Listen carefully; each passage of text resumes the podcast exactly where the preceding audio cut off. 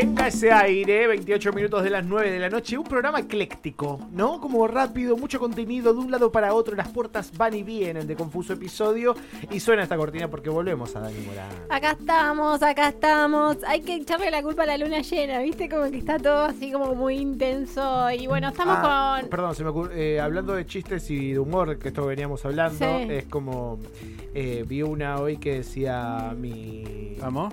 No, mi, Arranca, arranca. Mi astróloga se fue a hacer una tomografía. Ah, típico de cáncer. Seguimos. Sí. Lo vi, seguimos, lo vi, seguimos. lo vi. Dale, dale, no pasa nada. No, pasa pasó nada. Estamos acá eh, en la parte de escribir para siempre, un poquito más de literatura. Cambiamos, cambiamos, por favor. Eh, estamos acá en, en, en esta espacio. Quería comentarles que Sí. justamente venía como leyendo varias cosas que les voy a ir trayendo en estas semanas antes de que se termine este año y también este, esta instancia de confuso. Pero, pero me parecía interesante traerles uno que está, una cosa que está sucediendo en este momento, en estos días, que tiene que ver con un encuentro de escritoras y diversidades, escritoras y todo el colectivo LGTBIQ eh, de, de la provincia de Buenos Aires, una iniciativa que tomó el Ministerio de las Mujeres de, de la provincia de Buenos Aires y que bueno, que la verdad que son- fueron charlas que están sucediendo desde esta semana, el 18, el 19, hoy también y hacia el fin de semana también, con algunas presenciales, la mayoría fue también virtual para que todo el mundo pudiera acceder rápidamente a estas charlas. Y bueno, lo bueno es que eh, como que el, el criterio en principio es esto, encontrarnos a debatir algunas cuestiones que están sucediendo en el ámbito de la literatura y la escritura, pero con voces y referentes también de la provincia de Buenos Aires, ¿no? Desde el interior de la provincia, del conurbano. Y bueno, y así pasaron muchas escritoras, muchos también que uno, se- uno llama la atención, ¿no? Que, que bueno, que dice, bueno, Sandra Russo es de la provincia de Buenos Aires, y sí, realmente sí, y no solo eso, sino que es súper militante de, zona sur, digamos, su espacio de, de pertenencia 100%, ¿no? Como a veces uno reconoce a veces las escritoras o escritores eh, que, no saben muy bien su procedencia, ¿no? Pero que eso también marca claramente la literatura y su escritura y es parte de lo que también propone este encuentro, además de hacer como una especie de cuando te inscribís, te hacen como una especie de encuesta, ¿no? Como para también ver cuáles son las principales problemáticas del sector o, digamos, empezar a, pensar algunas políticas en relación a, los escritores y escritoras de la provincia.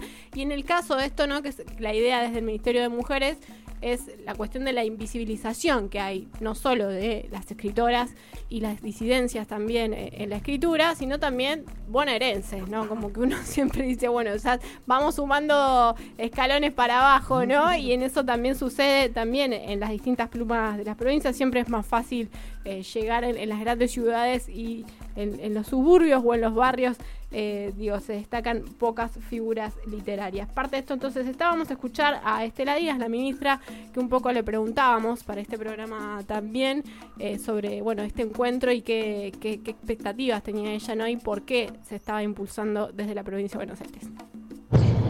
Este encuentro de escritoras, eh, ahora que sí nos leen, tomando un poco, bueno, lo que la calle, el feminismo en la calle dice, ahora que sí nos ven, bueno, también además de vernos nos leen, nos parece que es muy importante porque se lee, pero todavía convivimos con niveles de invisibilidad de la literatura, la escritura de las mujeres y de la diversidad, con contenidos feministas o con cualquiera, cualquier otro de los contenidos poéticos, narrativos, dramáticos, ensayos, política. Esto es lo que queremos en el proceso de construcción del ministerio. Las políticas culturales para nosotras son muy importantes porque también se trata de esto, de apostar al cambio cultural y a poner en plano de visibilidad y de importancia lo que producen las mujeres bonaerenses, en este caso en el plano de la escritura, de las lecturas.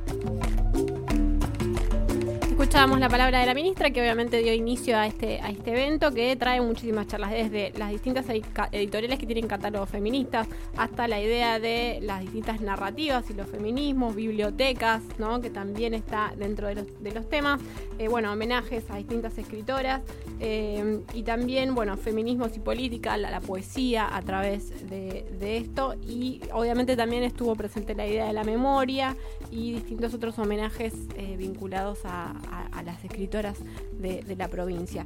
Eh, vamos a escuchar un poquito a quien, también es protagonista y surge, surge de la propuesta y la organización de, de este de este encuentro. Es Paloma Sánchez, ella es parte también del ministerio, pero sobre todo es escritora y periodista.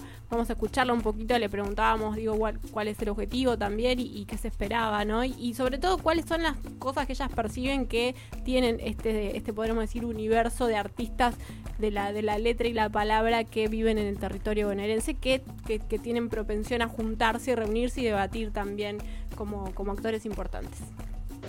En relación a mm, cuáles son las principales problemáticas o inquietudes del sector que presentan las escritoras bonaerenses, eh, bueno, partimos de muchas hipótesis, de conocimientos más desde el sentido común, desde la propia práctica de la escritura.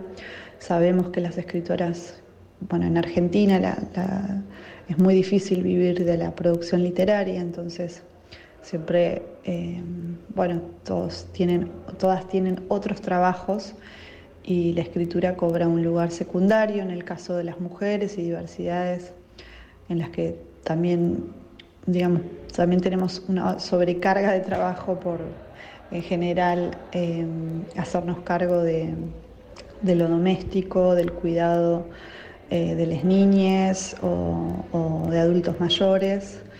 Em, bueno, el espacio para la escritura queda todavía aún más reducido y relegado.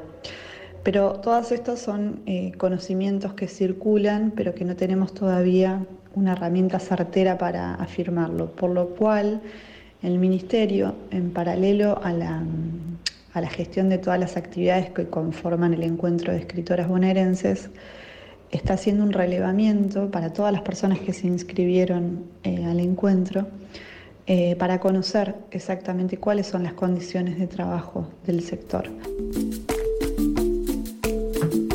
va a desprender entonces algo de política de todo esto. Y antes de cerrar, bueno, muchísimas charlas yo estuve mirando y escuchando la que tuvo que ver sobre eh, bueno la poesía y el feminismo también territorial que tuvo a, a Pollitza, una poeta también de del oeste, ya que estamos con el tema del oeste.